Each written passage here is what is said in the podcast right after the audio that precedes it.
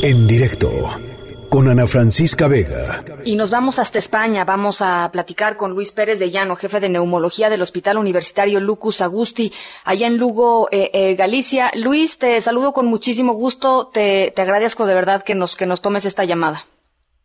Hola Ana, buenas tardes, es un placer. Eh, Luis, yo entiendo que son momentos complicadísimos para, para ti, jefe de neumología de, del hospital, ya nos podremos imaginar, pero quisiera que nos contaras un poco, creo que es importante para, para nosotros, para toda la gente que nos está escuchando aquí en México, eh, escuchar de viva voz qué es lo que vive una, un médico en circunstancias como las que ya está viviendo España y eh, circunstancias que vienen para México en las próximas semanas, Luis.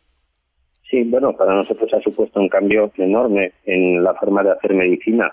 Eh, ha sido un verdadero shock porque hemos tenido que transformar un hospital entero, todos los hospitales de España, en lugares de atención casi exclusivamente para el coronavirus, para el COVID-19. Y esto ha hecho que, que, muchos hospitales, no tanto en Galicia, pero sí en otras partes de España, porque la afectación ha sido muy dispar, el impacto ha sido muy dispar, muchos han sido sobrepasados han colapsado y por lo tanto pues eh, la mortalidad ha aumentado en estos sitios que se han colapsado, ¿no? eh, ¿cómo, ¿Cómo es el desafío para un médico que está entrenado, supongo, para situaciones, eh, no sé, yo, creo que no, ni cerca una situación como, la que hemos estado viviendo? Eh, ¿Cómo es el desafío de irse eh, transformando a la par de ir resolviendo el día a día? Porque debe ser muy complicado, ¿no? Sí, es complicado porque nos movemos, eh, los médicos normalmente nos movemos en situaciones de bastante certidumbre. Sabemos lo que es una enfermedad, cómo tenemos que tratarla, el pronóstico, y esto hemos, eh, tuvimos que ir aprendiéndolo sobre la marcha. Es una situación de mucha incertidumbre, no sabemos si muchos de los tratamientos que estamos poniendo son eficaces, nos tenemos que guiar el día a día en lo que nos comentan nuestros compañeros de otros países o de otros lugares, de otros hospitales, hasta que vamos eh, aprendiendo de nuestra propia experiencia. Eh, se tarda unos días en, en, cogerle el truco, como decimos aquí, a la enfermedad, a los pacientes, adelantarnos a las complicaciones y, a poner el tratamiento en el momento preciso.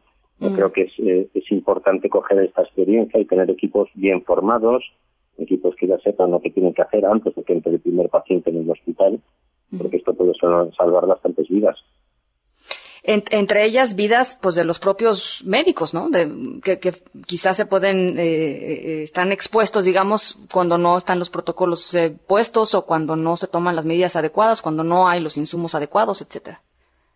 Sí, es verdad lo que dices, Ana. Aquí en España hemos tenido un problema, bueno, hemos tenido muchos problemas. Yo creo que esta situación crítica eh, ha dejado ver cuáles son los límites o los fallos de un sistema sanitario que nosotros presumíamos de que fuera de los mejores del mundo. Y hemos visto que, tiene muchos defectos. Y uno de los defectos que tenía es que no había suficientes equipos de protección para el personal sanitario. Claro. Esto hizo que se contagiasen muchas personas de los hospitales y que apartase de la primera línea a los médicos precisamente más capacitados para tratar enfermos que al fin y al cabo son enfermos con neumonías, enfermos respiratorios. Eh, esto es algo muy importante, el poder proteger adecuadamente al personal de los hospitales para que los mejores, los más capacitados estén en la primera línea de batalla. Esto en España lo hicimos mal y hemos pagado las consecuencias por hacerlo mal. eh, ¿Qué opinas, Luis, sobre... Puedo decir, Ana, sí, sí. Perdona. Sí, no, decir que, que, bien protegido el personal, eh, es, eh, las medidas de protección son bastante seguras. O sea que hay que transmitir también ese punto de vista optimista. Si tienes buenos equipos de protección, se puede evitar el contagio en la mayoría de los casos.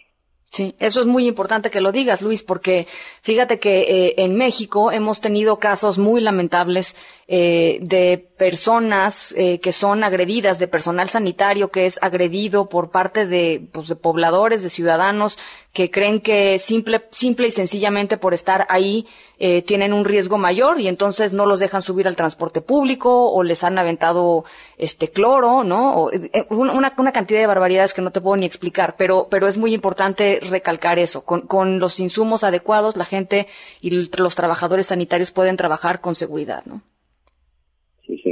Es, perfectamente.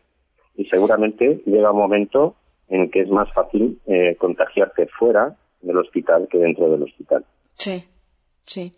Ahora, Luis, eh, quisiera preguntarte sobre, sobre el tema de, de las medidas que han ido eh, eh incrementándose. En el, en el, caso español también sucedió así y, y había muchas críticas en torno a la, la gente a la que se le pedía por favor quédense en casa. La mejor forma de que no colapsen los hospitales, pues es que no haya tanta gente contagiada.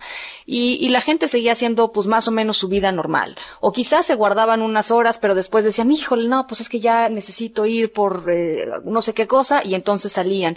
Y, y, y, no se aplicó, digamos, esta cuarentena con, con la, con la firmeza con la que quizás se tendría que haber hecho. Eso está sucediendo también en México. Bueno, esta es una crítica enorme que tenemos eh, los sanitarios hacia nuestro gobierno, porque eh, no se puede confiar en la buena voluntad de la gente. En una situación de emergencia es el gobierno el que tiene que actuar, no decir a la gente por buena voluntad que se quede en casa, sino obligar a que se quede en casa.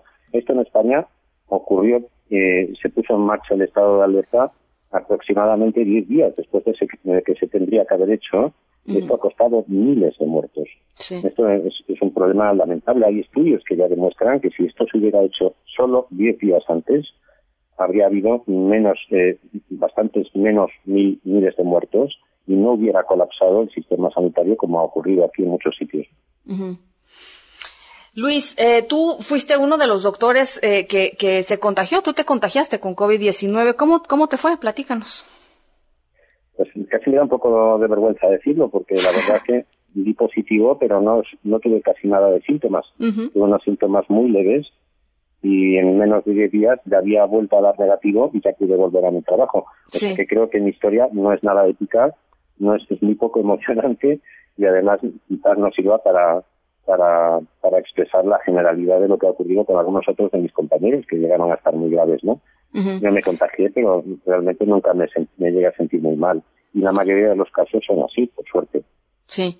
Eso es muy interesante porque finalmente pues te, te, te, reincorporaste digamos a tu a tu a tu trabajo eh, que además en este caso es un trabajo esencial, ¿no? Eh, pero, pero digamos que, que podría abrir una, una ventana de, pues de esperanza para muchísima gente, para miles de personas que quizá tuvieron algunos síntomas y que terminan curándose y que eventualmente se pueden reincorporar a sus trabajos. Creo que esa es una de las avenidas como para empezar a reactivar eventualmente, pues, eh, la vida, ¿no?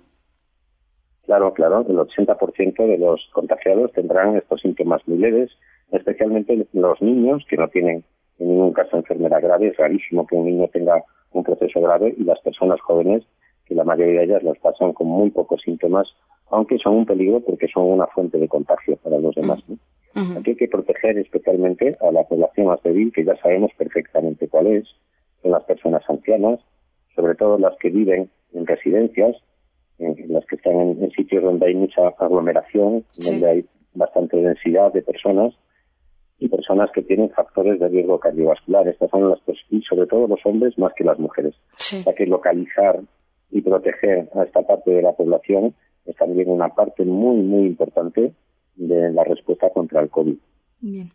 Luis, eh, por último te quisiera preguntar, estamos nosotros, eh, ayer nos lo, nos lo dijo el vocero nombrado mm, eh, por el gobierno federal para atender esta crisis, el subsecretario de Salud, eh, que estábamos a días de que se decretara la fase 3. La fase 3 entendida como una fase en donde los contagios pues ya son generalizados, están dispersados eh, en términos geográficos y, y, aquí es cuando la, fase 3 es cuando comenzamos a ver pues que, se, que se empiezan a, multiplicar los casos eh, exponencialmente. ¿Qué mensaje le mandas a toda la gente que nos está escuchando, eh, pues frente a esto que nos viene, que yo no sé si estemos mucho en conciencia de lo que está sucediendo, pero qué mensaje le, le, enviarías, Luis? Bueno, un mensaje de tranquilidad en el sentido de que la mayoría de la gente, como he dicho, va a pasar síntomas leves. Eh, hay que ser muy respetuoso, es muy importante que haya solidaridad y que se obedezca claramente las instrucciones de las autoridades sanitarias. Yo estoy convencido que en México Estoy convencido no, porque los conozco a muchos de mis compañeros, que hay excelentes médicos, que hay muy buenos epidemiólogos y que estoy seguro de que las medidas que van a establecer serán razonables y oportunas. Es muy importante que la población eh, obedezca y siga las recomendaciones de las autoridades, porque eh, de no hacerlo así, la propagación del virus puede tener consecuencias inasumibles.